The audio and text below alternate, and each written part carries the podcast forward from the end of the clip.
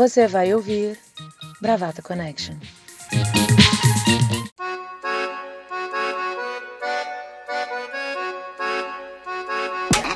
Quem tem joga, joga, let's go, amiga. Essas mina é monstra, o terror do baile chegou e tá pronta. Respeita e não encosta, se eu e subo não é da sua conta. Essas mina é monstra, o terror do baile chegou e tá pronta. Respeita e não encosta, se eu e subo não é da sua conta. Olá, bravateiros! Sejam bem-vindos. Eu sou a Fabiola Chui, falando de Manaus, e estou hoje no comando do Bravata Connection. Quero dar boas-vindas a todos vocês e aos meus companheiros de trabalho, especialmente a minha amiga Maria Laura. Oi, Laura. Oi, meu amor, Biazudas. Vamos lá. Oi, Arthur. Olá, Biazuda, beleza? Bom dia, boa tarde, boa noite. Bom momento, brava lindas, brava lindos. De São Paulo temos Fernando Júnior. Oi, Fernando. Oi, Bia. Oi, Lau. Demais amigos do Bravata Connection em São Paulo. 18 graus. Morte aos pirocos. E nosso âncora licenciado da noite, Maurício Gaia. Olá, tudo bem, Bia? Como estão as coisas? Olá a todos e todas. Beijo, beijo, beijo.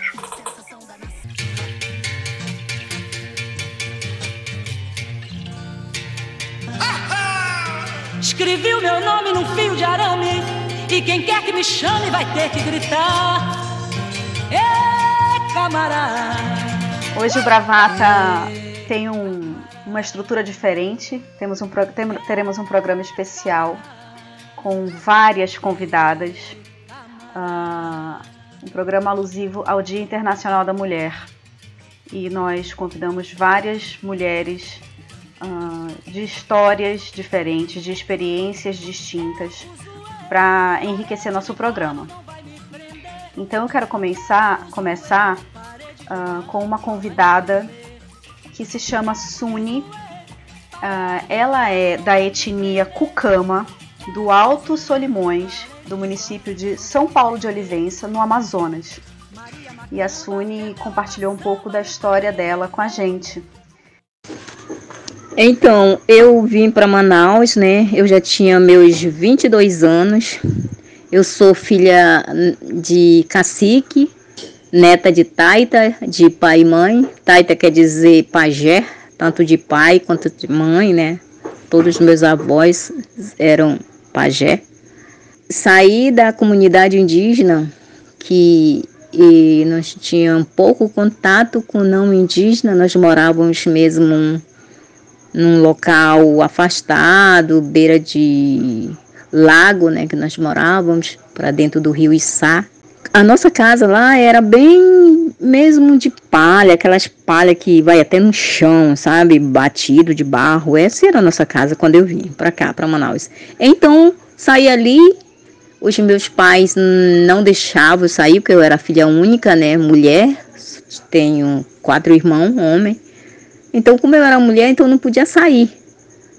Até que eu fui uma vez para o município, né? Aí conheci uma senhora lá e eu quis ficar com ela, porque eu, eu, eu disse que eu queria estudar, né? Ela falava muito negócio de estudar, né? Eu fui, conheci ela. Aí eu perguntei se era bom, né? E eu disse, o que é estudar? Ela disse, tu vai aprender, vai aprender a ler. Aí eu perguntei dela, né? O que que era ler? Aí ela mostrou uma, umas frases, mostrou para mim, né? Isso aqui, tu vai conseguir ler essa frase aqui, ela disse para mim. Ah, só que ela foi falar com meus pais, não deixaram, né? O meu pai era muito rígido naquele tempo. Aí a minha mãe deixou, mas o meu pai não. Aí eu tive que fugir deles e fiquei com ela. Aí de lá passei dois anos com ela, né? Conhecendo ali, porque eu não conhecia nada mesmo. Nada, nada, nada. Nem falar assim. Eu, eu falo muito errado, mas já falo bem melhor. Então, aí foi quando eu fiquei dois anos lá na casa dela, morando ali com ela, né? Cuidando dos filhos dela, fui babá dos filhos dela. De lá eu fugi para Manaus. Aí, como eu conhecia a mulher do prefeito de lá do município já, né? E falei com ela que eu queria vir embora para Manaus, né? E ela disse para mim: então, tu quer ir trabalhar na casa da minha mãe? Eu disse: sim, eu quero.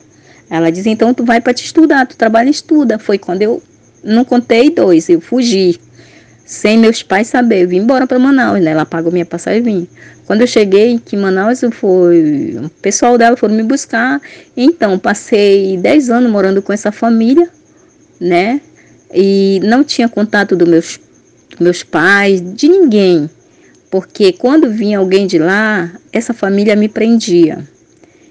Eu morei nessa casa durante 10 anos e, dera, e 10 anos sem contato com ninguém dali que eu conhecia, do Alto Solimões, nem com a minha família. E 10 anos tra trabalhei só apenas para me manter na casa, né, pagar dormida. Nunca vi dinheiro. Fui ver dinheiro depois que eu fui trabalhar fora, já estava na universidade. Foi o tempo que eu fiquei ali, né? Quando eu estava saindo do meu ensino médio, com meus 27 anos, eu engravidei. É, como diz assim, em vez de assumir, a pessoa sumiu. Estava terminando o meu ensino médio, eu fiz o aquele provão, né, que te faz, eu fiz assim, foi pulando etapa para mim concluir meu ensino médio.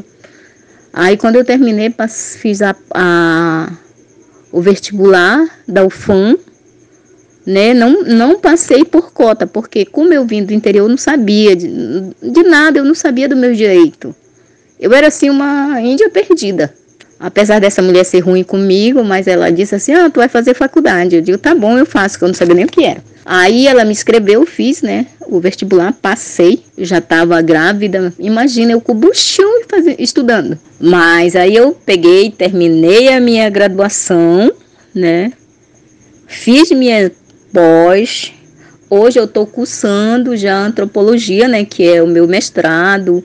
Então, isso foi uma superação para mim. Com meus 22 anos, eu estava começando tudo. E hoje não, hoje já Graças a Deus eu superei, estudei, entrei para política, vim como vereadora em 2016, agora 2018 saí de novo também, né? É, e agora estavam me chamando para sair no interior, uma candidata, mas eu não quis porque eu estou cursando mestrado. Então isso é a minha vida e eu sou sempre eu, eu participo da organização, né? da Maquiraíta também, que é uma rede de mulheres indígenas do Amazonas. Faço parte da COPIME, como eu já te falei, né? Que é Coordenação dos Povos Indígenas, Manaus e Entorno. Sou militante do movimento indígena. Hoje eu estou aqui.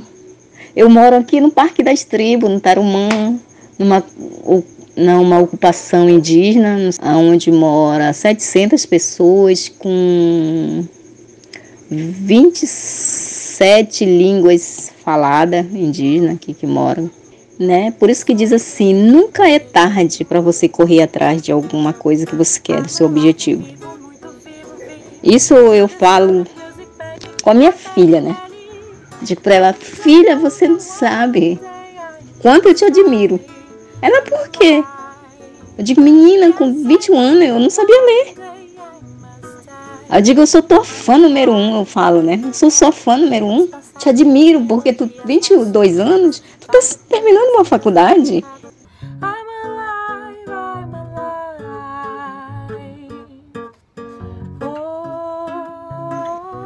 O Surupá Kitsune é, é um, um, relato muito tocante. É, difícil ouvir a experiência que essa mulher teve. Hoje a Suni, ela morou de fato no, no, no, na comunidade indígena uh, no interior do Amazonas e ela teve a oportunidade de vir para Manaus já adulta. Né? É, aos 22 anos foi quando ela foi alfabetizada. Então, depois disso, ela entrou na faculdade. E hoje a Suni é mestranda em antropologia. E eu fiquei muito, muito emocionada com, com o relato dela, que é um, um, uma vivência que a gente não nem imagina uh, o que, que ela passou, o que, que ela passa, é, sendo mulher, sendo indígena, sendo uma mulher que entrou na faculdade uh, mais madura, né? Ah, é, meus amigos, não é mole não. Primeiro áudio. Queria registrar que dos estudantes universitários, 0,64% são indígenas. Apenas 0,64%. Aqui na, na, no Amazonas, tanto a Universidade Federal quanto a Universidade Estadual destinam uma parte de suas vagas para estudantes de, de origem indígena, né? de povos indígenas. É, mas é, é, é, muito pouco né, se a gente comparar com, com o acesso do, do, do, do restante dos, dos brasileiros. Né? 0,64%. Quantos desses 0,64 são mulheres? Quantos serão, né? Esse é um dado, esse é um dado de 2018, né? Pode ser que de lá para cá é, já tenha já tenha havido aí uma, um crescimento, mas ainda assim é, é muito pouco, né? Mesmo qualquer crescimento que tenha havido é, é muito pouco. Né? Imagine que diante da política nacional para os índios, eu, eu se tiver tiver tido alguma se alguma mudança aconteceu, eu acho que foi para pior. I must die. I'm alive.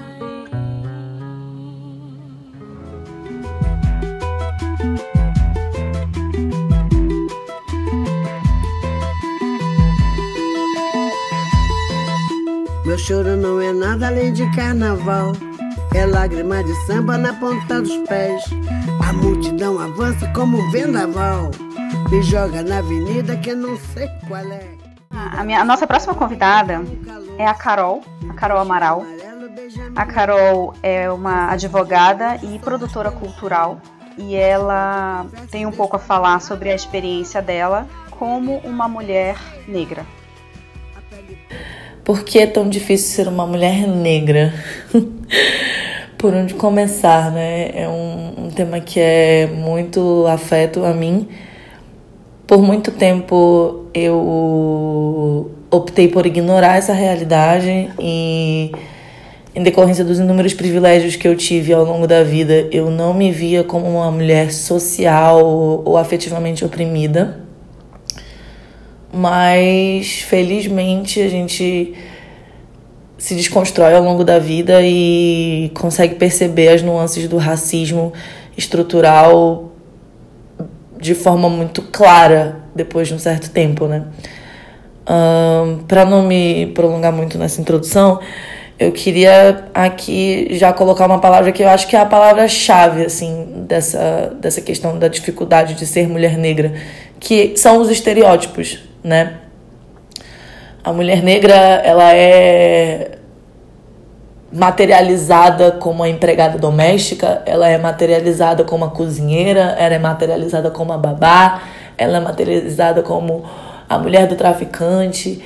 É, nós temos uma falta de representatividade absurda em, em, todas a, em todos os meios de comunicação. Eu acho que isso está mudando, felizmente, mas ainda existe uma hipersexualização dos corpos femininos negros. É, as meninas negras elas não se veem em locais de poder. Nós não temos tantas, tanta representatividade de mulheres negras no poder legislativo, no poder judiciário.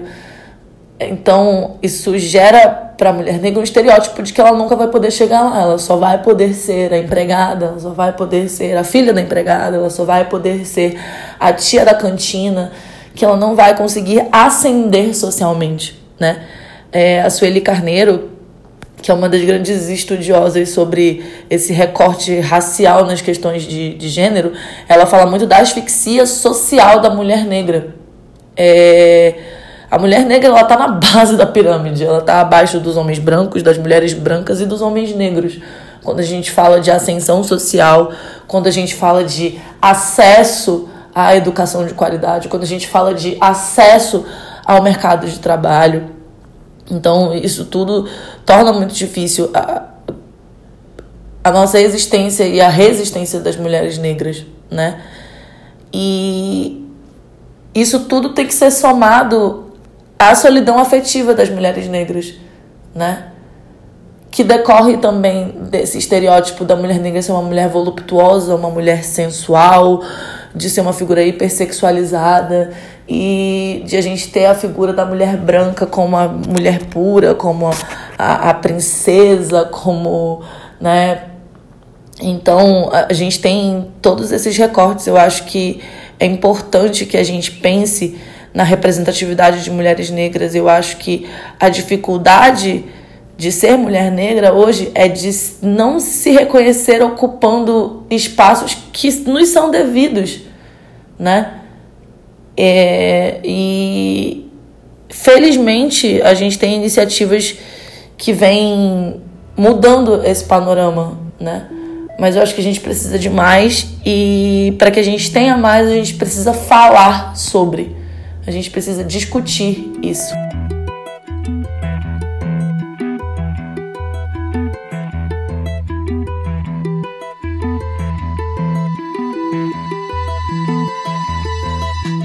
Choro não é nada além de carnaval.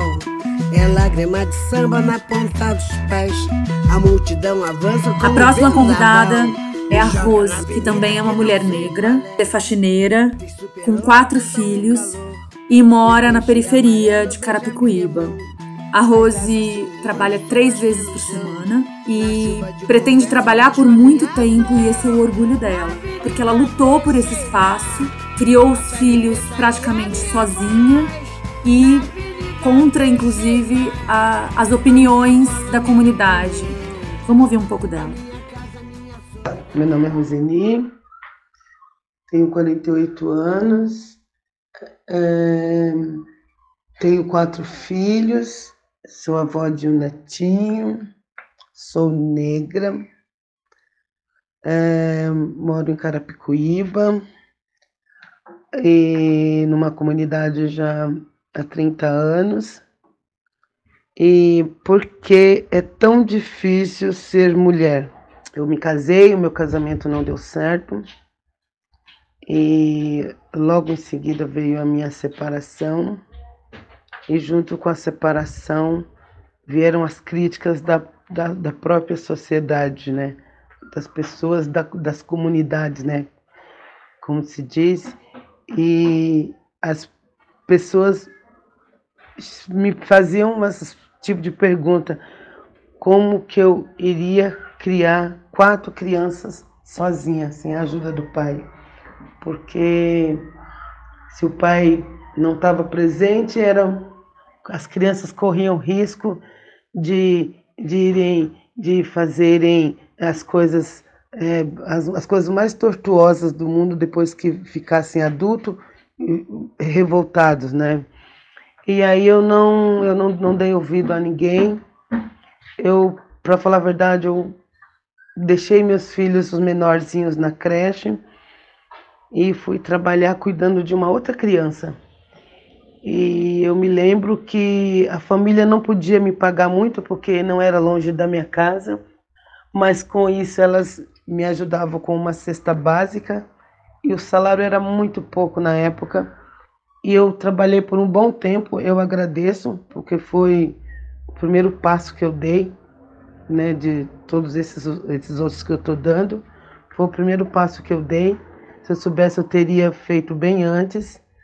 Não contei muito com a ajuda financeira dele, porque eu- ele ficou muito revoltado, enfim.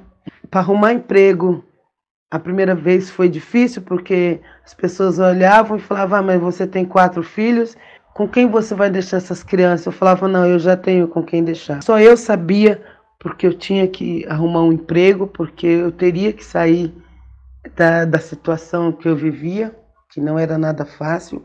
Eu olhava para um lado, olhava para o outro, não tinha quem pedir ajuda, né, na hora das agressões, na hora é, é, de, de pedir socorro mesmo, eu não teria, eu contaria, eu estava contando com a minha própria sorte. As crianças ficavam super desesperadas na hora de tudo aquilo.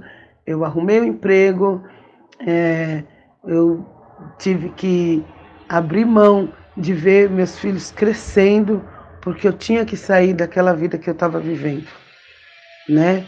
E eu vi no tempo todo, né, ele falar que eu não ia conseguir viver, eu não ia conseguir criar as crianças, porque as crianças iam precisar dele para crescer, porque é, as crianças iam precisar ser educadas por ele. Hoje eu sou a mulher da casa e vou continuar sendo aí por um, um bom tempo. E converso muito com meus filhos a respeito de tudo isso que está acontecendo no mundo. Hoje eu sou feliz, é, sou super independente, pretendo não, não parar de trabalhar tão cedo, me dou muito bem com meus filhos e eu agradeço a, a, a tudo de bom que aconteceu na minha vida. Mas ser mulher negra não é fácil viver nos dias de hoje aqui no, no Brasil. Chuva de confetes, deixo a minha dor na avenida, deixei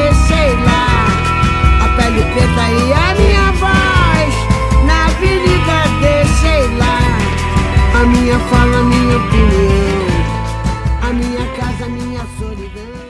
28,9 milhões de mulheres chefiam famílias no Brasil, assim como a Rose. Mulheres negras recebem menos da metade do salário de homens brancos no mercado de trabalho, cerca de 44,4%. A gente ouviu duas mulheres negras que falaram sobre a dificuldade, assim como a Rose fala, de que o trabalho a salvou, porque a condição financeira, que é a única coisa capaz de dar independência para ela em relação ao relacionamento, e por isso ela fala com, com muita dignidade sobre o trabalho e, e não se queixa, tendo 48 anos, sendo avó, de que ela quer trabalhar por muitos e muitos anos. E quando ela diz que ela não tem a quem recorrer, aonde recorrer, quando ela tem quatro filhos hoje, criados, né, já tem, já tem uma certa independência, mas quando eles eram pequenos, ela não tinha a quem recorrer. Só quero comentar sobre o depoimento da Rose, que me emocionou muito. Eu acho que a Rose é 120% brasileira, é uma condição muito típica, mas o que me chamou muita atenção no depoimento dela é a questão do pertencimento à comunidade. É a primeira coisa que ela fala no depoimento, que ela mora há 30 anos na comunidade e que esta comunidade a julgou por ter abandonado, por ter se separado, que era direito dela, de um marido, e mesmo assim a comunidade é importante para ela. Me cantar até o fim, me deixem cantar, me deixem cantar até o fim. Vou apresentar para vocês a Carla.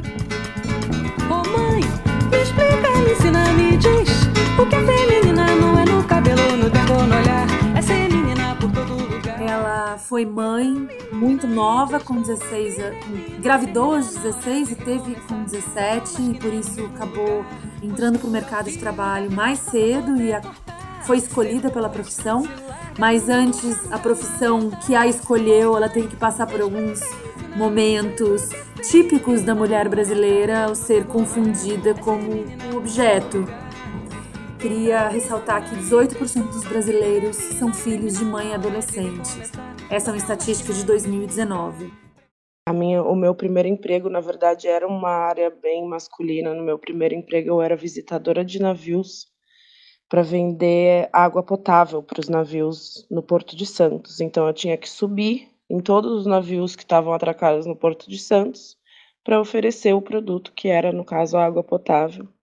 E 90% das vezes, quando eu chegava em cima do navio, as pessoas achavam que eu era prostituta, né? Porque uma mulher subindo em navio não era uma coisa comum, a não ser que fosse para oferecer serviços sexuais. Eu sou mãe solteira, sim, eu tive um filho com. Eu engravidei com 16 anos, tive ele com 17. E então, quando eu tinha 18 anos, eu arrumei esse primeiro emprego porque eu precisava trabalhar, né? Porque eu tinha acabado de ser mãe. E aí acabei entrando para a área de comércio exterior, depois eu acabei indo trabalhar mais é, em áreas administrativas de, de multinacionais dessa área. E aí, em 2018, é, o casamento também terminou, eu estava completamente falida. Aí, de repente, eu, quando eu comecei a procurar emprego de novo na área de comércio exterior, é, o meu padrasto, que era grego, ficou sabendo de um outro grego que queria abrir um escritório no Brasil. E aí fez essa conexão, eu fui fazer a entrevista. No mesmo dia, o meu chefe já perguntou se meu passaporte estava em dia, se eu estava disponível para ir vir para a Grécia, porque eu falo grego. É, eu morei aqui na Grécia. Eu tô te falando com você daqui da Grécia, que agora eu tô morando aqui. É, eu morei aqui na Grécia quando eu era pequena, durante quatro anos, então eu falo grego. E aí Durante a entrevista, ele já me perguntou se meu passaporte estava em dia, eu topei vim. E aí, em agosto de 2018, eu vim, fiquei três meses aqui na oficina, aprendendo tudo sobre todos os tipos de turbo, em grego, em inglês, e botando a mão na massa, mão suja de graxa, macacão de mecânica. Eles me mandaram uma semana para a Alemanha para fazer uma, especi uma especialização numa fábrica de turbo. É, aí eu vou, fiquei três meses aqui em treinamento, voltei para o Brasil e comecei a trabalhar na área comercial da empresa. E aí agora, 20 dias atrás, eles me transferiram para cá de novo só que eu não mexo nos turbos, né? Eu tô mexendo mais na parte comercial, mas por eu ter feito essa especialização, eu sei exatamente tudo que tem dentro de um turbo e o nome de cada pecinha, tanto em inglês quanto em grego. E é isso. Deixei meu filho lá no Brasil por enquanto e se tudo der certo por aqui, daqui a pouco ele vem ficar comigo. Agora meu filho tem 17 anos já. A gente acabou de ouvir Carla Fagundes falando um pouco sobre a trajetória da vida profissional dela e começando precocemente em função a uma gravidez não planejada. E, embora ela não tenha mencionado a participação do pai, efetivamente a gente sabe o quanto um filho na adolescência muda a vida da mãe. Ela muda circunstancialmente a vida do pai se ele resolve participar, mas a mãe, assim que decide ter o filho, está fadada para sempre a ter a vida completamente moldada, vida profissional principalmente, moldada em função do filho. Ela vai sofrer as limitações. É, se ela não contar com uma rede de apoio para o trabalho, uma mãe que fica, alguém que possa ajudar, eventualmente para que ela também possa se capacitar. Se não for dessa forma, basicamente a vida da mulher fica em suspenso ou construção da vida profissional leva muito mais tempo do que leva para um homem ou qualquer outra mulher que não tem filhos.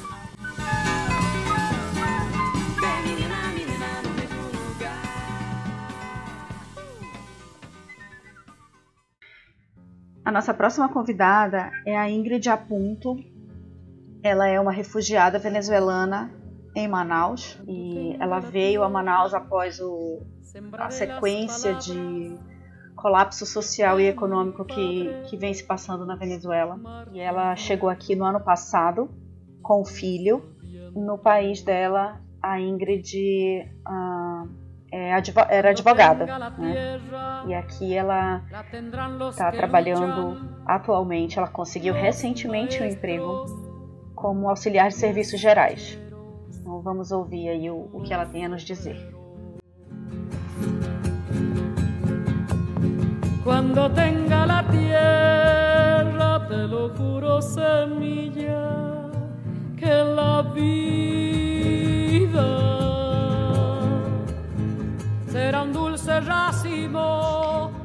Buenos días. Mi nombre es Ingrid Aponte y voy a hablarle un voy a hablarle un poco sobre mi vida como inmigrante de Venezuela y las dificultades que enfrentaba en ella estando allá. Ya que como mujer formada, trabajadora y luchadora la defensa pública, específicamente en el área de violencia contra la mujer, no, no es fácil para mí, para mí ser inmigrante, dejarlo todo para adaptarme a nuevas doctrinas, costumbres, tradiciones y culturas de un país en el cual tiene una lengua muy diferente al español.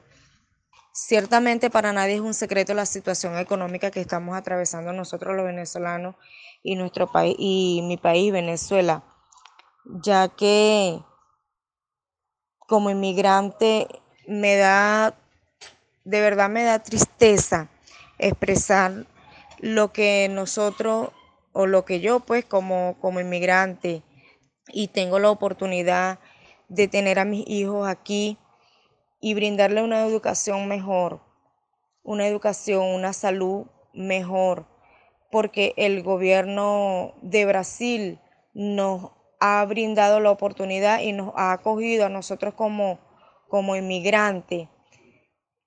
Y bueno, nos ha brindado la oportunidad de muchas, muchas cosas en cuanto a salud, en cuanto a educación, en cuanto a medicina, de verdad a, las personas que se encuentran en los refugios. Eh, no fue fácil, no fue fácil de verdad llegar aquí, dejarlo todo y encontrarse con personas, o sea, como uno dice, pues, malas y buenas.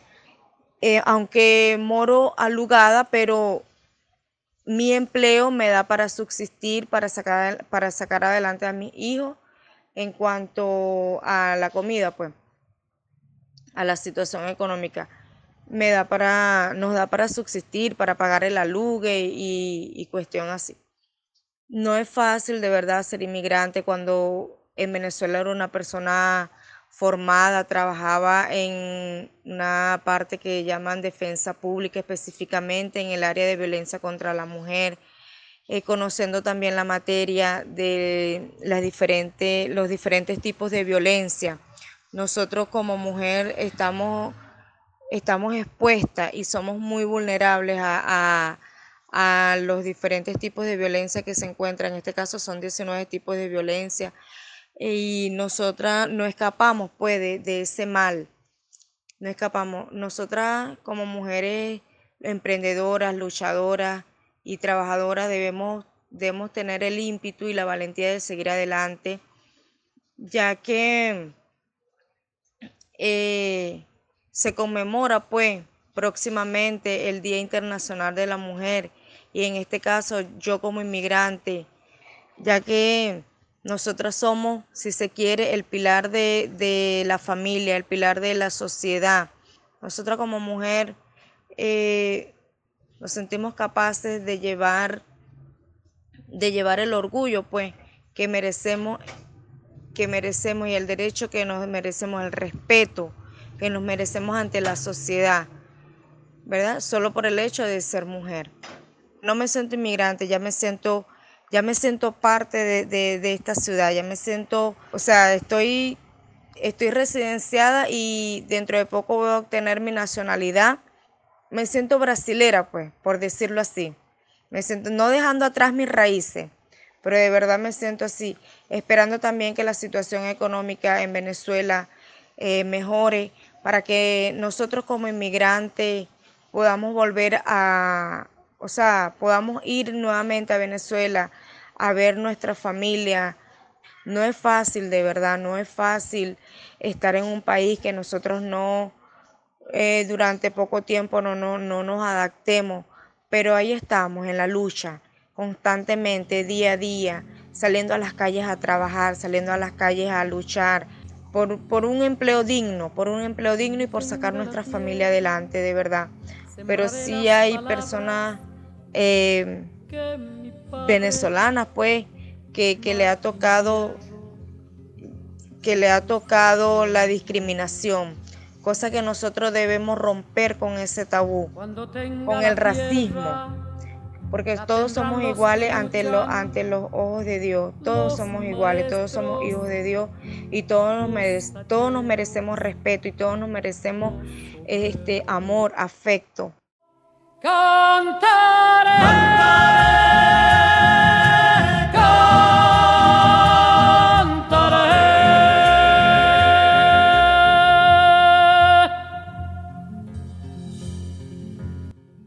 no Brasil, ah, desde 2013, os pedidos de refúgio aumentaram em 92%. Ah, e destes, uh, é, 39,45 foram pedidos de mulheres. Esses dados são do ano passado da Acnur, que é a agência uh, de refugiados da ONU. Uh, em Manaus, estima-se que haja cerca de 16 a 20 mil refugiados venezuelanos. Né? É, que eles vão chegando através de Roraima e vêm descendo para o Amazonas até, até uh, chegar em Manaus. Então, uma realidade muito, muito dolorosa uh, de se confrontar. São muitas mulheres, muitas mulheres nas ruas com seus filhos procurando emprego, pedindo emprego, usando cartazes, pedindo trabalho, uh, falando do que o, que, o que, que elas faziam no seu, no, no seu país de origem. É, eu, tive, eu tive a oportunidade de conversar com muitas dessas mulheres logo no, no início do, do fluxo migratório. Uh, e conheci mulheres de, de, de, de origens diversas. Uh, donas de casa, enfermeiras, fotógrafas, militares, é, a gente, eu tive a oportunidade de conhecer várias mulheres que estão hoje em dia nessa situação de, de refugiadas, é, que estão ainda em busca de emprego, o que é mais difícil ainda porque muitas delas é, é, às vezes conseguem vir sozinhas ou vem o marido não veio ou o marido está em outro lugar e elas estão uh, sozinhas com as crianças. É, então é uma situação muito dramática. Essas mulheres chegam aqui muito estudadas, traz os seus filhos, trabalha por dois e não tem a família aqui dando um amparo, porque toda a rede de mulheres para a mulher poder sair para trabalhar, ela conta muito com essa rede. E quando você é estrangeira, você tá limada dessa rede. Eu acho que o que mais marca é abrir mão do, do, do seu trabalho para qual ela foi capacitada, então ela aceita qualquer trabalho. E sendo mulher, a gente sabe que as pessoas se aproveitam no sentido de ela vai topar por qualquer dinheiro porque ela tem filhos.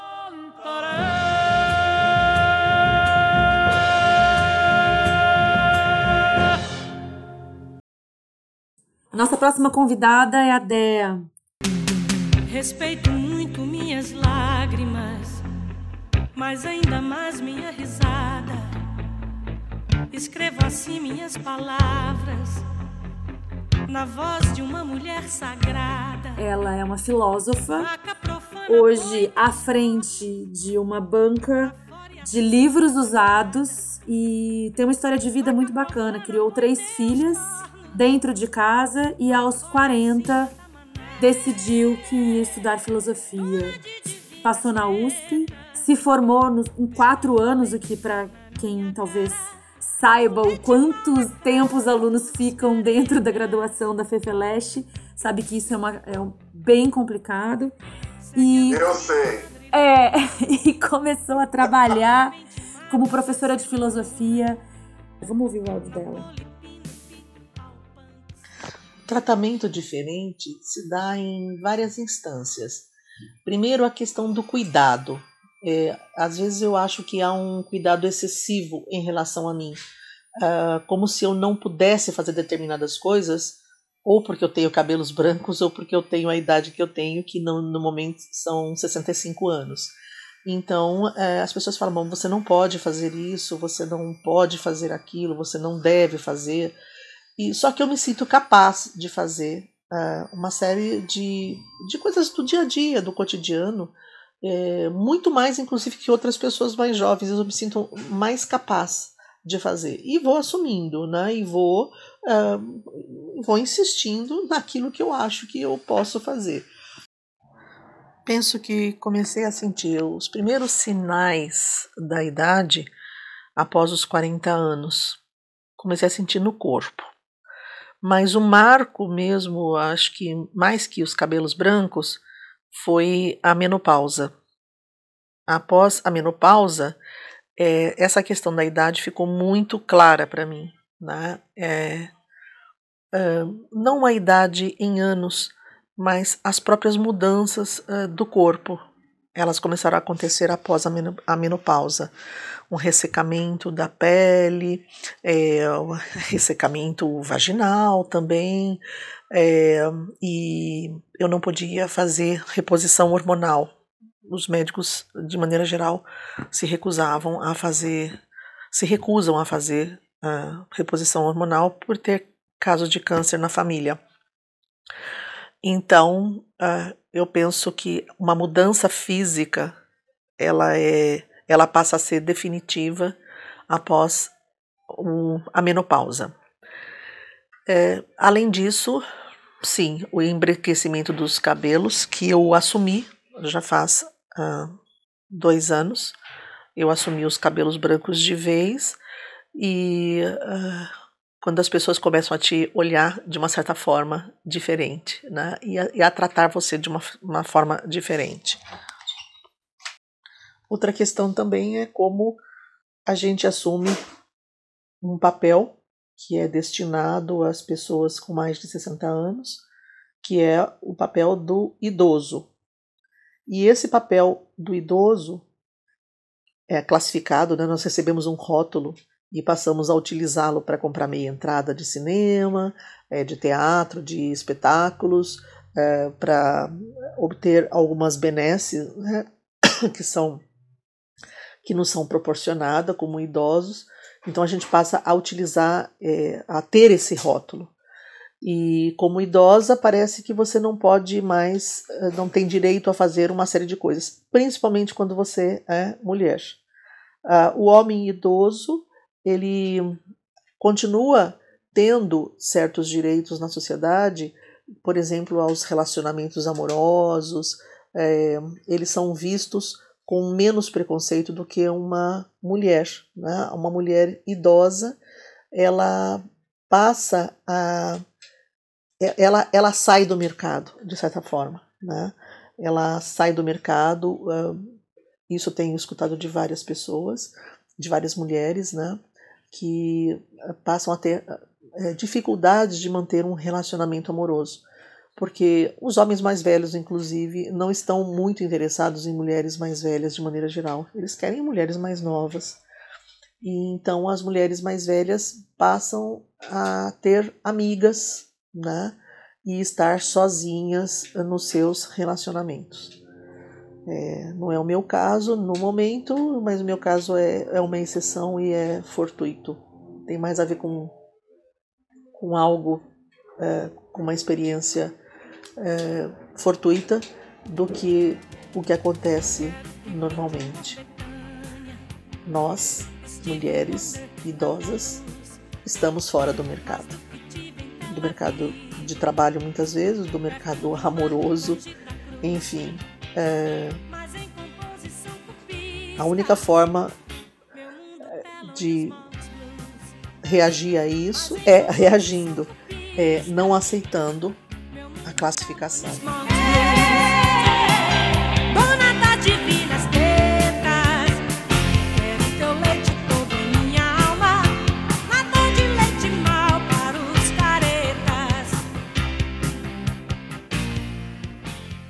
Cinquenta e seis por cento das pessoas com 60 anos ou mais no Brasil são do sexo feminino. Essa é uma estatística de 2018. Ela diz bastante sobre a longevidade das mulheres.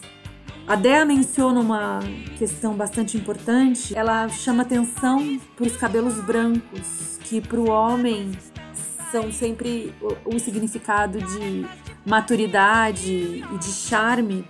Para a mulher é o envelhecimento e também é, o descuido. A mulher passa pela menopausa, mas o homem passa pela andropausa e a gente não ouve falar no assunto. Eu só queria fazer um comentário sobre esse áudio da DEA, é, que a gente teve um, uma preocupação e um cuidado muito grande nesse programa, embora ele seja um programa dedicado às mulheres e por conta do Dia Internacional da Mulher, Uh, a nossa preocupação é não fazer um programa, é evitar que esse programa tenha um ar condescendente. E esse áudio da DEA, ele é absolutamente exemplar, porque a lucidez, a eu ia dizer frieza, mas não é isso. É clara a emoção dela, mas a lucidez, a verdade do áudio dela, a descrição dos fatos é de uma é algo muito comovente, é algo impressionante. É, não há um mínimo, um resquício de condescendência na fala dessa mulher de 65 anos. Há apenas uma constatação, apenas uma reflexão muito verdadeira.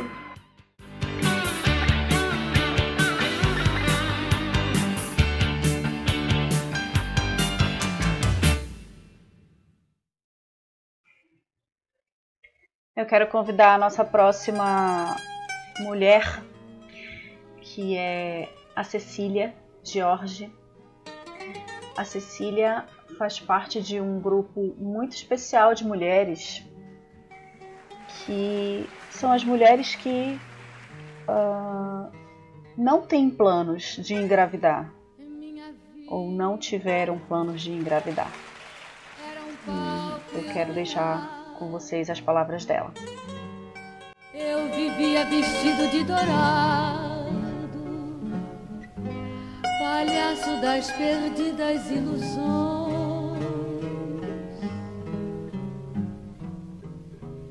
cheio dos guizos falsos. Então, eu me casei muito cedo, né? Me casei com 21 anos.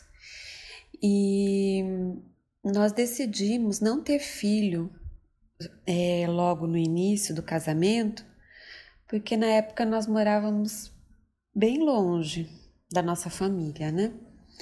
Aí, depois de alguns anos, nós fomos para mais perto e continuamos achando que não era o momento de engravidar, porque foi o momento de pico profissional, né? E eu sempre fui muito cobrada em relação a essa decisão. As pessoas têm uma dificuldade muito grande de entender é, quem faz a opção de não ter filhos, não importa o motivo. As pessoas não acham que isso é o fluxo natural da vida. E perguntavam se eu, eu né, tinha problemas para engravidar, nunca perguntavam se o meu esposo na época, né, tinha problemas para engravidar. Sempre é, o questionamento era em relação à minha fertilidade. E passados mais alguns anos, eu percebi que o casamento não ia bem e aí eu decidi não ter filhos. Aí que a cobrança piorou, porque eu abertamente falava que tinha decidido não ter filhos, né? E primeira pergunta sempre é o que, que tinha de errado comigo fisicamente. E quando eu dizia que nada, é, várias vezes, muitas vezes, a pergunta seguinte era se eu não tinha coração. Porque não ter filhos era uma afronta tão grande para as pessoas que significava que ou eu era infértil ou eu não tinha coração. E na verdade, nenhum nem outro.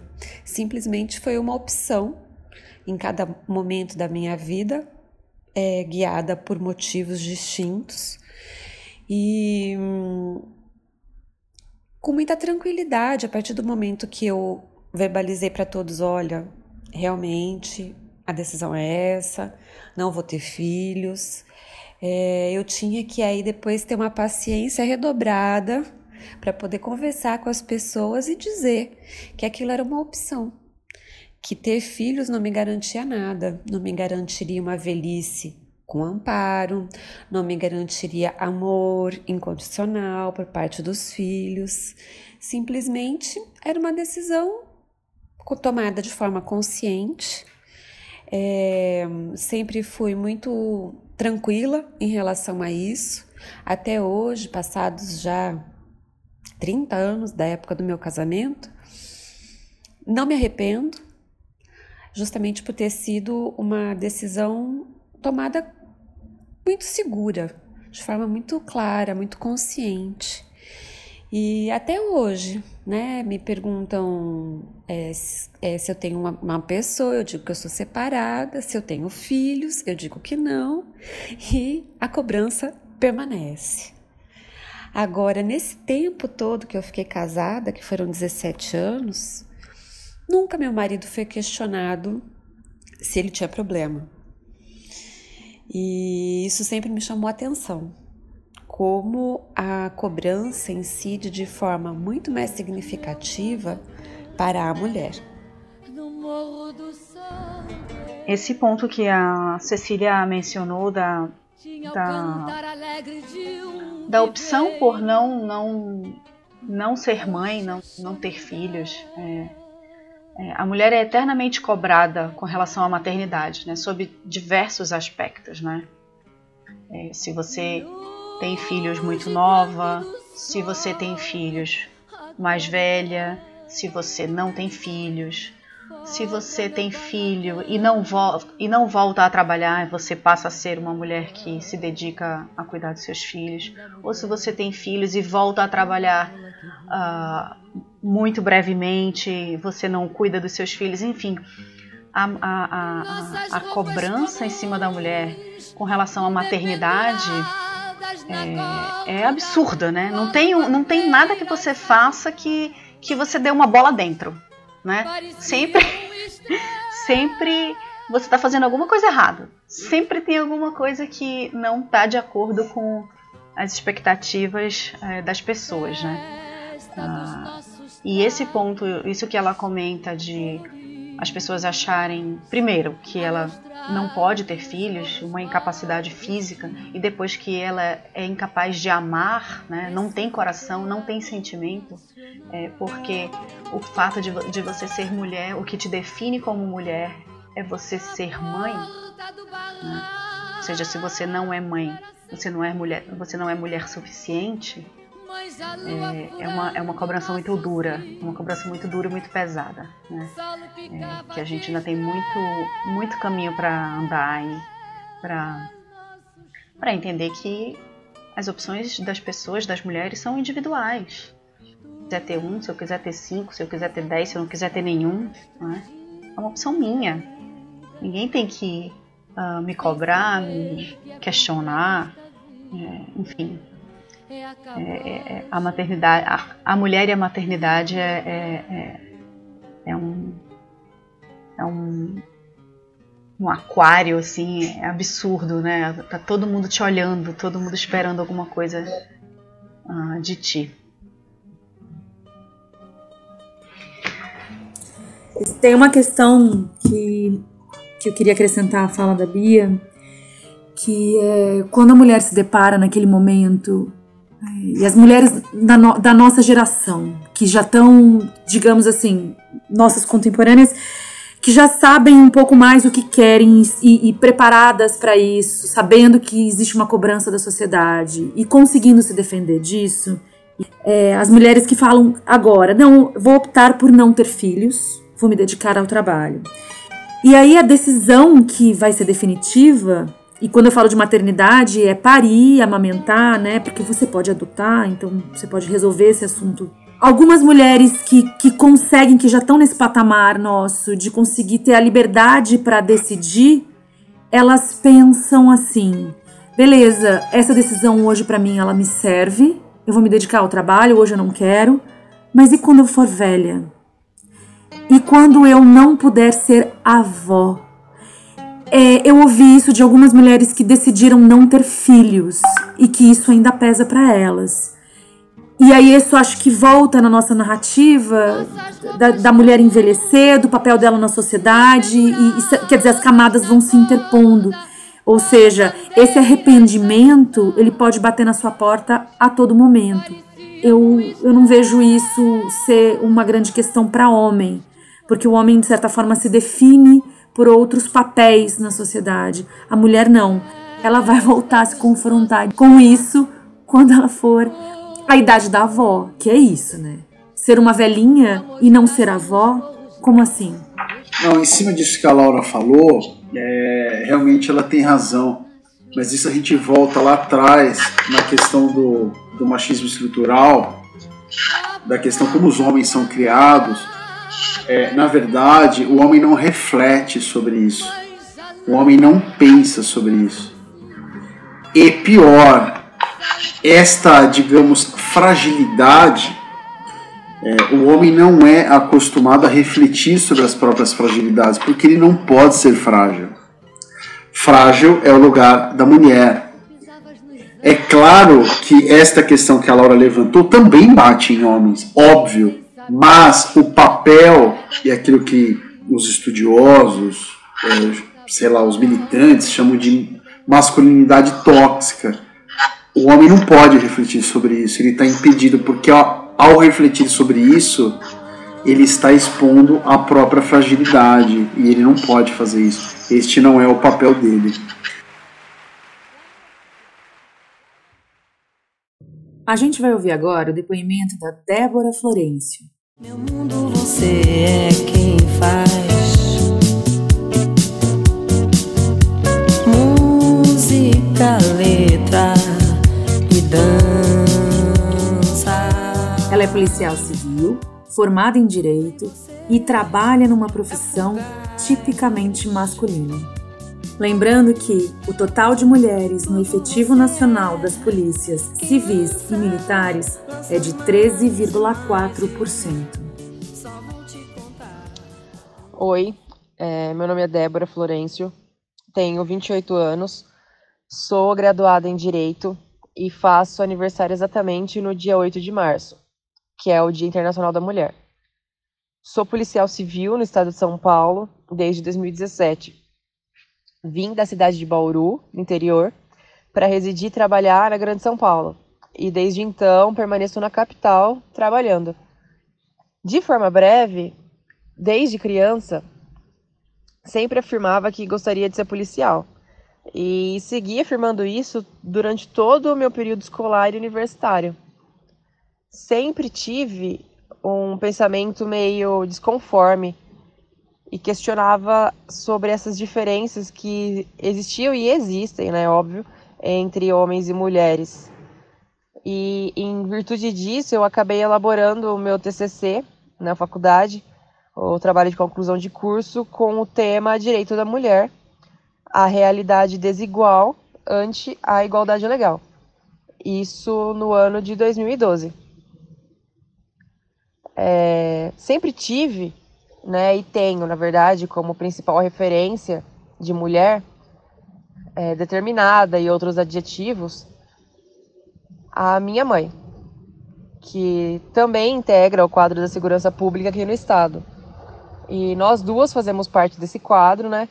E falando de segurança pública, no, no quesito laborativo, é, historicamente é um ambiente masculino, então, com a pouca experiência que me faz refletir sobre o posicionamento dentro da instituição, por exemplo, na polícia, que é a qual eu integro, parece que por você estar no meio, é, um ambiente né, masculinizado, o pensamento deve ser, entre aspas, como de um homem. Por diversas vezes, até mesmo antes de eu integrar na polícia, ouvia frases do tipo: Nossa, você age como se fosse um homem. Ou você tem coragem igual a de um homem. Como se isso fosse uma condição ilógica, né? É, desconstruindo o meu gênero. E vai além ainda, né? Porque dentro da instituição, é, não acredito que não seja só na iniciativa pública, a todo momento você tem que saber se impor porque sempre tem aquele julgamento. Ah, mas ela é mulher, né? Então, se você tem capacidade, ah, mas é que ela é mulher. É uma conotação negativa para justificar algum grande feito. E que isso nada mais é do que o desempenho da sua função ou do seu cargo. Vi uma vez numa, numa página que eu sigo no Instagram, que eu gosto muito, que chama Empodere Duas Mulheres a respeito do chamado fardo Mulan.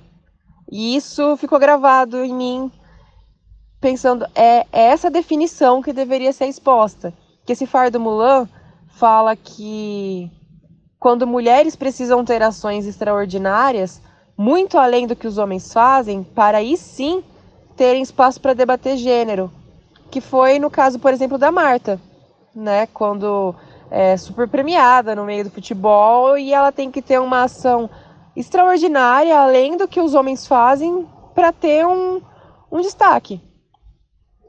Eu acho que aos poucos, a passos de formiguinha, na realidade, uh, estamos caminhando para uma desconstrução de gênero e precisamos continuar, seja na polícia ou qualquer outra instituição, que as mulheres ocupem espaços que nunca foram ocupados ou que ainda sejam a minoria. É, para finalizar, eu tenho uma frase que eu acho muito legal que fala assim: Eu nasci para fazer tudo aquilo que dizem que a mulher não pode. E é exatamente isso. Podemos tudo, de verdade. E só tenho que agradecer por você ter um espaço para essa reflexão. E é isso que eu tenho para repassar nesse momento.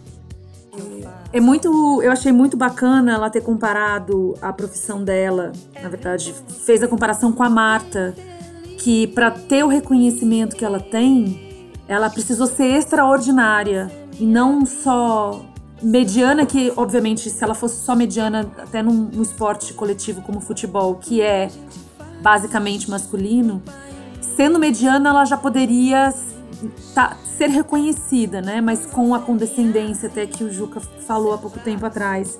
É, porque quando as mulheres partem para campos masculinos e fazem o mínimo, existe essa condescendência. Quando não existe o desprezo. Mas a Marta precisou ser extraordinária. E aí você vê também como o depoimento da Débora mostra isso, o quanto ela estudou, o quanto ela se preparou.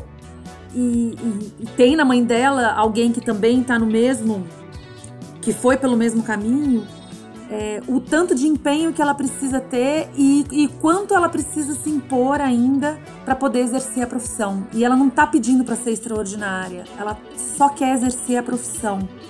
Então o depoimento dela é muito rico nesse sentido de como é difícil é, as mulheres penetrarem em alguns setores da sociedade, no, especialmente falando no campo de trabalho.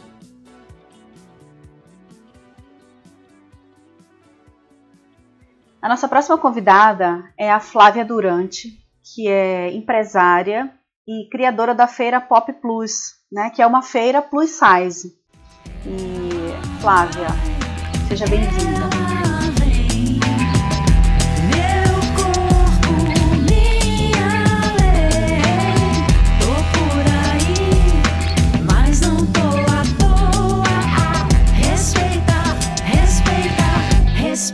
As mina, porra. Ser mulher em um país latino é sempre difícil. Quanto mais fora do padrão idealizado por essa sociedade, é, fica mais complicado ainda. No meu caso, né, sendo uma mulher gorda, é, é esperado aqui do padrão da brasileira, sempre a brasileira padrão boazu, magra boazuda, né? Você não pode ser nem muito magra, nem muito gorda, nem muito sarada, que nunca tá bom, né? Então, e não é só pela questão estética. As pessoas começam a duvidar da sua capacidade e da sua competência, até da sua higiene, dignidade por causa disso, né?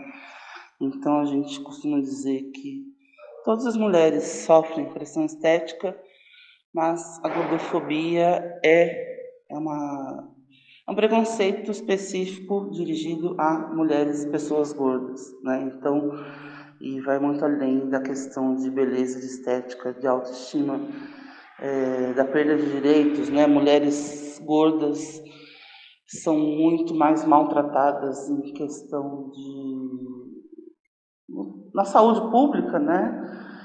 É, a gente não encontra, a gente entra no consultório médico eles já acham que você é uma bomba relógio, né? Ah, isso aí já está para morrer. Né? Então, e é o curioso que, achando que é uma doença, ainda te trata mais mal ainda, né? E aí não tem também equipamento adequado, maca, aparelho de aferir pressão, né? Então é um como se fosse uma doença da qual você é culpada de ser doente, doente, né? Na verdade, na minha linha de ativismo, a gente não considera ser gordo ser doente, né? Mas se o médico considera, ainda vai tratar mal essa pessoa. Mas, enfim, né, a gente sabe aí de mulheres grávidas gordas que às vezes o médico maltrata, o anestesista, é, porque acham que a pessoa vai vai aguentar, ah não, ela, ela aguenta, ela é gorda, ela aguenta. Então a gente tem vários relatos aí de maus tratos de, de mulheres gordas é, na medicina, na ginecologista, nos ginecologistas, enfim. Você é colocada à prova e dúvida da sua capacidade, da sua saúde, da competência o tempo todo, né? Então é complicado. Você não consegue só existir simplesmente. Você tem que estar ali lutando e guerreando para mostrar que você é uma pessoa digna de respeito. É um absurdo isso, né? A gente só quer existir, somente não quer nada mais do que isso, nem ser mais nem menos do que ninguém. Assim como as mulheres negras, as lésbicas, as mulheres trans, as indígenas, né? Com as mulheres gordas, mulheres, pessoas com deficiência, mulheres com deficiência, é a mesma coisa com as mulheres gordas, né? A gente acaba sofrendo ali um preconceito mesmo, às vezes das pessoas que também já são oprimidas por outras questões, né? é bem complicado. Mas o que é legal é que de uns cinco anos para cá essa questão tem sido bem mais falada aí através das redes sociais, né? Então a gente vê aí que não está todo mundo sozinho. É, várias movimentações têm sido feitas aí. E apesar dessa questão ser falada aí nos Estados Unidos desde o final dos anos 60, no Brasil é bem mais recente, muita gente nem sabe ainda que é gordofobia mas é bom que a gente está conseguindo aí esse espaço para falar em vários lugares, para que as mulheres, essas mulheres não se sintam sozinhas e saibam que não é a gente tem que se adaptar ao mundo, sim o mundo tem que ser digno e tratar todas as pessoas com respeito, não embora, não importa o tamanho delas. A gordofobia faz parte do cotidiano de 92% dos cidadãos brasileiros. 89% não se reconheceram preconceituosos, mas admitem que já falaram ou já ouviram dizer a frase: é bonita, mas é gordinha. Esse é um dado de 2017. e de fato, né, a gente a gente se depara muito com isso, né? É, você estar dentro dos, dentro dos padrões é, é uma questão que permeia a vida da mulher desde, desde a pré-adolescência, né? Desde de 9, 10 anos de idade, eu acho que esse, essa é uma cobrança que já começa das próprias mães, muitas vezes, né? Dentro da própria, dentro da casa, a menina, a criança já já recebe esse tipo de cobrança, né? E isso, isso perdura a vida inteira.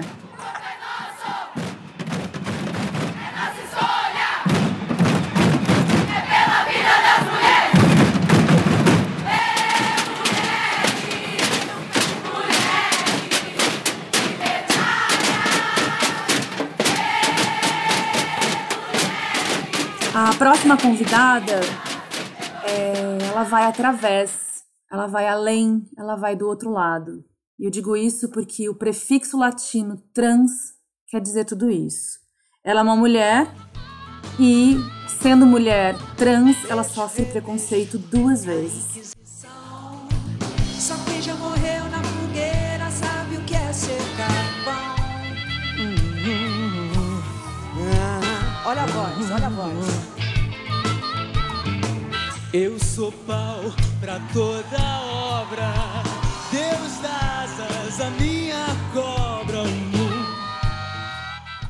Vamos ouvir a Vivi. Meu nome é Viviane Silvestre, eu tenho 31 anos, sou mulher trans.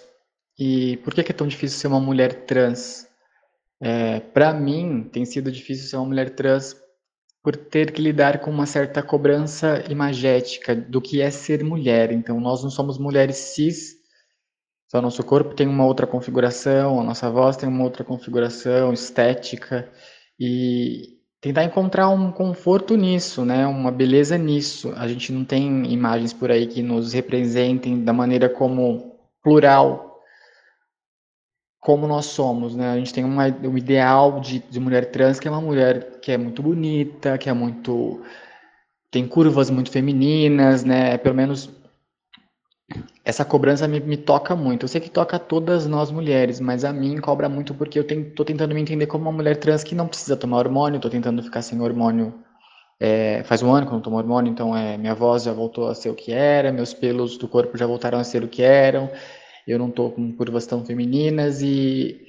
Porque eu também não quero perder certas, certos traços do meu corpo, sabe? Certas potências é, do meu corpo que os hormônios interferem. Os hormônios foram criados para serem usados por mulheres cis. A gente não tem uma, hoje em dia uma, uma, uma, farmacêutica preocupada com os nossos corpos. Então, os hormônios nos feminizam, mas também nos tiram certas potencialidades, que eu não quero ter que conviver com isso. Então, para mim, ser uma mulher trans é difícil nesse sentido, por ter que procurar um lugar no mundo imagético, um lugar de, de bem-estar, é, um jeito de ser amada do meu jeito. Então, o encontro com um parceiro, para mim, está sendo muito complicado por essa questão da imagem que vem de mim, não digo nem dos outros.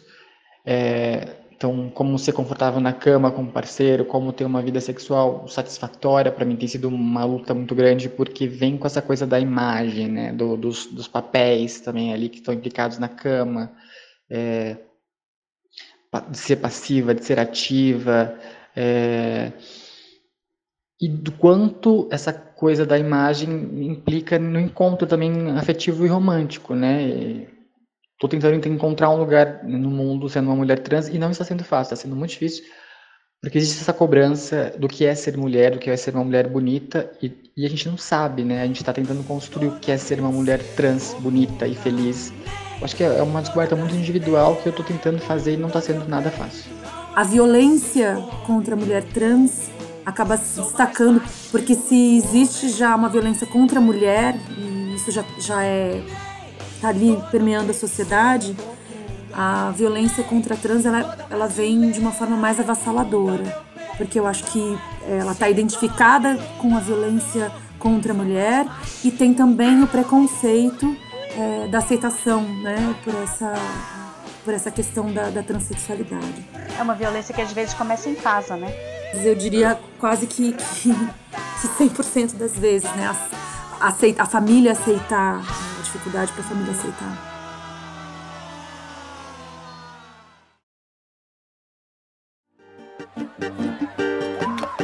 Vamos falar das mulheres agora?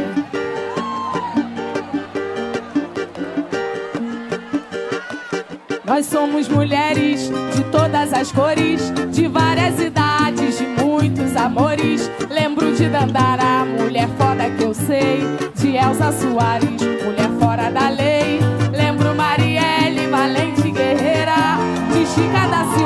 Mulher brasileira, crescendo oprimida pelo patriarcado. Meu corpo, minhas regras, agora mudou o quadro.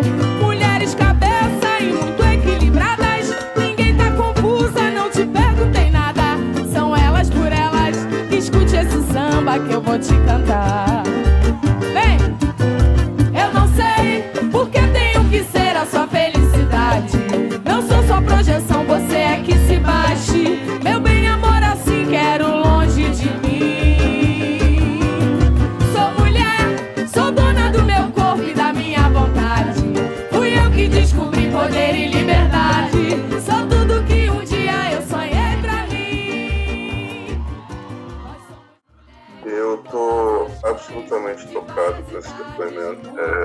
Bacana como a gente se julga esclarecido, como é importante tomar um choque de realidade com pessoas que vivem na pele esse tipo de situação.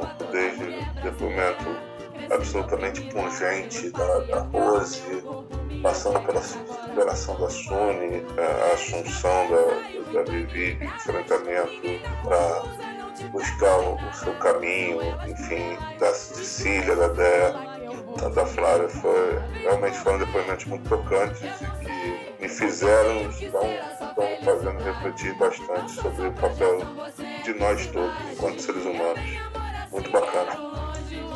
Eu aprendi ouvindo todos esses depoimentos, né? Em alguns momentos eu realmente me coloquei no lugar das pessoas que foram selecionadas para falar nesse episódio. Eu acho que a gente tem um, longo, um longo, um longo, um longo caminho para percorrer ainda, mas é, é, isso. Eu acho que nós, né, enquanto, enquanto sociedade, né, a gente tem que aprender e tentar refletir e tentar destruir um pouco tudo isso que gera essas coisas. Né? Enfim, é um negócio. É, a gente tem uma longa estrada pela frente. Eu sempre falo isso. É, eu sou pai de dois meninos. Arthur é pai de um menino. Gaia é pai de um menino, de um homem praticamente já, né? E a gente tem que ter um papel mais decisivo. A gente, que eu digo nós, homens, né? A gente tem que ter um papel mais decisivo né? de ensinar aos nossos meninos a importância disso. É, de mostrar a eles o exemplo de coragem. Esse depoimento da Vivi, por exemplo, a Vivi não contou a história dela, mas a Vivi, eu vou me dar a liberdade de falar. Ela veio do interior do Paraná, ela trabalha com moda aqui em São Paulo. E esse depoimento dela é de uma coragem, é, porque ela, ela se expõe, né? É, ela poderia falar de mil aspectos e ela fala de uma coisa tão pessoal, é de uma coragem impressionante, uma coragem, eu diria, sem qualquer condescendência, sem qualquer chavão, tipicamente feminina, para você enfrentar a vida. Eu, eu acho que a gente, como pais de meninos, a gente tem que, a gente tem que incutir isso neles, né? A gente tem que demonstrar isso, a gente tem que mostrar para eles, né? É, isso é um exemplo de coragem. Aquilo que acho que foi a Débora, a policial, que falou é, da Marta ter que ser extraordinária, né? Para chamar a atenção, né? E na verdade a Débora, enquanto policial, é uma profissão de altíssimo risco, de altíssima exposição. E ela tá lá exercendo a função dela, uma função inclusive que é pública e importantíssima. Eu acho que é nosso papel como pais, como homens, a gente foi criado lá atrás. A gente sempre ressalta nesse podcast, nós somos todos 40 a mais. A gente foi criado lá atrás uma cultura machista que a gente tenta diariamente desconstruir. A gente, a gente deve isso aos nossos filhos. Se a gente quer que nossos filhos vivam num mundo melhor, numa sociedade melhor, a gente precisa ensinar isso para eles. A gente, eu digo como homens, nós somos referências. Esta mulher é um exemplo de coragem. Isto é importantíssimo porque a gente sabe, nós mais do que ninguém sabemos que esta associação é muito automática entre os homens. O exemplo da coragem, o exemplo do craque extraordinário, o exemplo do policial destemido, o exemplo do homem que sai do interior e se faz sozinho na cidade grande. Isto raramente é associa associado à figura feminina. E a gente teve nesses depoimentos aqui tudo, tudo isso com mulheres contando. Eu acho que existe uma coisa, né? A gente tem que ter como, como meta, como ideal, é que casos como esses, Rose, da Deia, da, da Vivi, da Flávia, que pessoas como elas possam ser o que elas melhor acharem que são, sem precisar ter coragem, porque simplesmente é um direito. Enfim, é uma meta, né? vamos lá.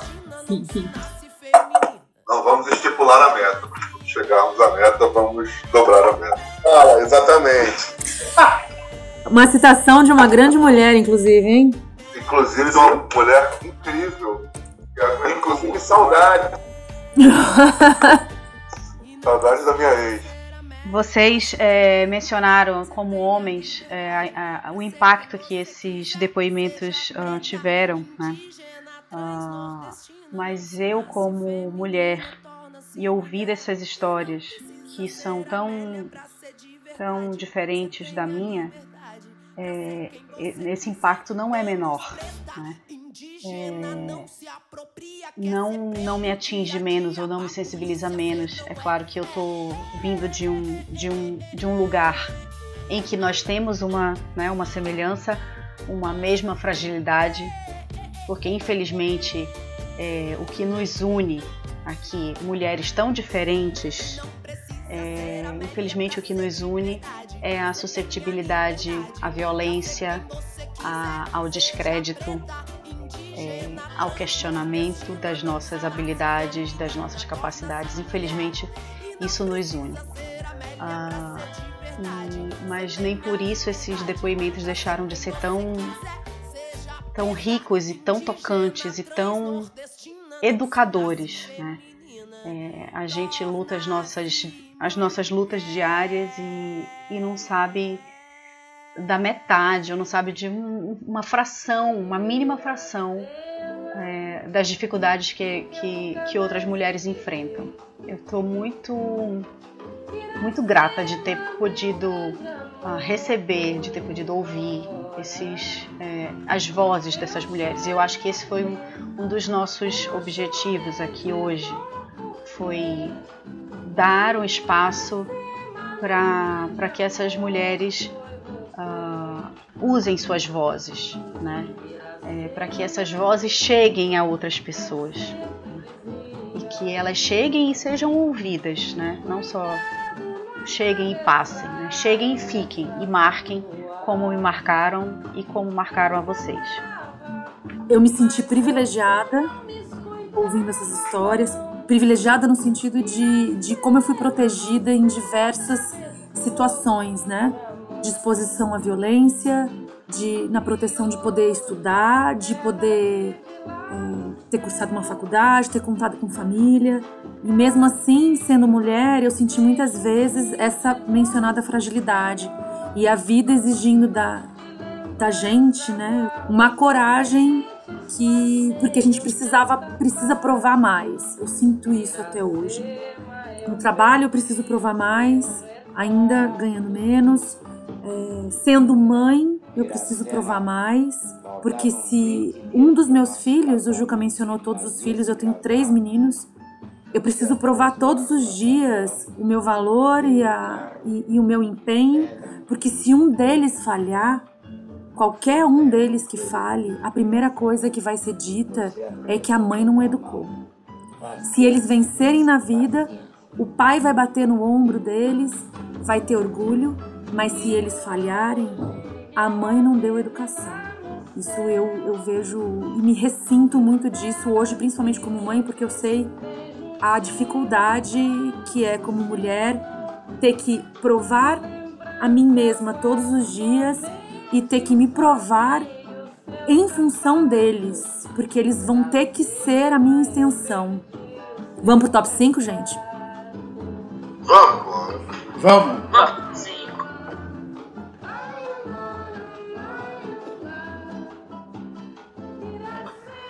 Agora vem aquela parte mais descontraída do nosso programa, que é o nosso top 5. E hoje o tema do nosso top 5 são livros escritos por mulheres. E, por favor, Maurício, sua sugestão. Eu vou começar com um livro que deve ter uns dois anos aí de seu lançamento. É uma escritora brasileira, jovem, uma poeta, lá de Recife, a Luna Vitrolira. Ela lançou esse. Eu conheci a Luna no, no sarau da Coperifa. E ela, enfim, é, além de ser uma cantora também, ela lançou esse livro chamado Aquenga. Amor às vezes é isso. É um livro curtinho de, de poesias, com belas ilustrações, e é sensacional, é muito bom mesmo recomendo Aquenda, de Luna Vitrolina. Bacana. Laura, qual é a sua sugestão de hoje? eu vou apelar para um clássico. Simone Lucie Ernestine Marie Berthaud de Beauvoir. Acho que não dá para falar de mulher sem passar por Simone de Beauvoir. Eu fiquei, eu li esse livro muito jovem. Confesso que talvez eu tenha entendido muito pouco, então depois que eu der essa sugestão, talvez eu me obrigue a reler, que é o Segundo Sexo. O Segundo Sexo são dois volumes. Na verdade, ela começou a escrever, é, ela publicava periódicos. É, ele foi escrito em 49, tá? Ele tem 71 anos e ele ainda é é uma vertente para o feminismo de todas as, as, ondas. A gente não pode esquecer que a Simone de Beauvoir é, passa pelo existencialismo, então a existência precede a essência e por isso a frase clássica dela de que não se nasce mulher, torna-se. E esse torna-se, apesar de ser muito bonita a frase, esse torna-se, é, ela está falando de uma mulher moldada tanto pela sociedade é, quanto pelos homens, que a mulher a, a vida inteira passa ali a ser ensinada como se portar, o que fazer e como servir. Ela fala de aborto, ela fala de objetificação e ela fala inclusive sobre feminismo negro. É, isso em 49. Então minha dica fica para o segundo sexo da Simone de Beauvoir. Fernando, qual que é a sua dica? A minha dica é eu, quando a gente definiu esse top 5, pensei em alguns livros de mulheres que eu li o ano passado, uh, Natalia Ginsburg, Virginia Woolf, uh, Pat Smith, Giovanna Madalosso, que é uma escritora paulistana muito boa. É, mas eu fui lá nas minhas coisas e eu lembrei de um livro que eu li muito jovem, eu tinha 20 anos, de uma escritora chamada Patrícia Mello. É, o livro chama-se O Matador. É um livro, um thriller policial uh, sobre um homem uh, na periferia, o Michael. Ele perde uma aposta, tem que ir num jogo de futebol, tem que pintar o cabelo de. tem que descolorir os cabelos e a partir daí ele tem uh, uma transformação. É, é um livro extraordinário. Ela basicamente se transporta enquanto escritora para a cabeça deste cara, deste personagem. A Patrícia é uma escritora de um talento incrível. Esse livro uh, ela escreveu, ela não tinha 30 anos, foi premiado na França, na Alemanha. Uh, eu tenho ele aqui em minhas mãos, primeira edição da Companhia das Letras. Ele foi uh, reeditado em 2009 pela Rocco e ele virou filme em 2003. É um filme que chama O Homem do Ano. O papel principal é do Murilo Benício. Mas o filme, infelizmente, fica muito aquém do livro. Tá certo. Arthur? Antes de eu dar minha dica, só a Patrícia Mello foi uma grande influência para mim como escritor. Tem um livro dela chamado Inferno, que é maravilhoso. Ela usa onomatopeias para marcar inspiração, essas coisas. Isso me marcou muito quando eu era mais jovem. Bom, a minha dica de livro é um livro que eu, eu procurei o nome em português, eu não achei, infelizmente. Foi o meu livro do ano passado, assim, o livro mais legal que eu li ano passado. É de uma escritora norueguesa chamada Ashley Seierstad. Ela escreveu também o livreiro de Cabul. Esse livro se chama Two Sisters e ele fala sobre duas irmãs norueguesas de ascendência somali são recrutadas e decidem abandonar a família, a Noruega, para ir para a Síria e se juntarem ao Estado Islâmico. Esse livro é fabuloso, porque ele mostra como o fanatismo religioso pode destruir uma família de meninas absolutamente normais, pessoas absolutamente normais, e como isso pode ser virado de ponta cabeça sem você se dar conta. É uma escrita muito, muito suave e dolorosa ao mesmo tempo. Eu recomendo fortemente esse livro. É uma pena que ele ainda não tenha tradução no Brasil. Eu dei uma procurada, não, não achei, mas assim que chegar ao Brasil, ou se você, é, raro ouvinte, raro ouvinte, quiser ler em inglês, eu, eu recomendo muito. Tá certo, obrigada, Arthur. A minha sugestão é um livro escrito por uma escritora uh, nigeriana que está muito famosa entre, entre, os, entre os leitores mais jovens, que é a Chimamanda uh, Adichie. E não é o livro mais famoso dela, que é o Sejamos Todas Feministas, mas sim o Americana. É, o Americana é um, um, um livro delicioso é, que narra aí uh, a história de uma jovem nigeriana em seu momento de diáspora, né, de imigrante, como imigrante, uh, numa outra terra, e como ela absorve essa outra cultura. Mas tudo isso também permeado, é, mostrando, mostrando essa jovem, mostrando essa adolescente como uma, uma jovem mulher que ela se recusa a se conformar com o papel que é esperado dela na família dela, na comunidade dela na Nigéria. Né? Então ela, ela rompe com isso, ela, ela, ela definitivamente não, não aceita esse papel. É, então é um livro que fala sobre um protagonismo da mulher negra uh, na sua comunidade uh, e como ela cresce uh, intelectualmente, academicamente e faz um retorno para o seu país de origem como uma nova mulher. Né? Então é um livro lindo, delicioso e, e que eu sugiro a todos que, que leiam. Eu quero agradecer enormemente, além dos meus colegas que estão aqui toda semana gravando esse programa, mas eu quero agradecer a todas as mulheres que uh, aceitaram o convite de participar, de contar suas histórias. É, eu fico, fiquei muito feliz com a participação de todas e com o, o, o carinho com que o nosso, o nosso convite foi recebido né, por todas as mulheres.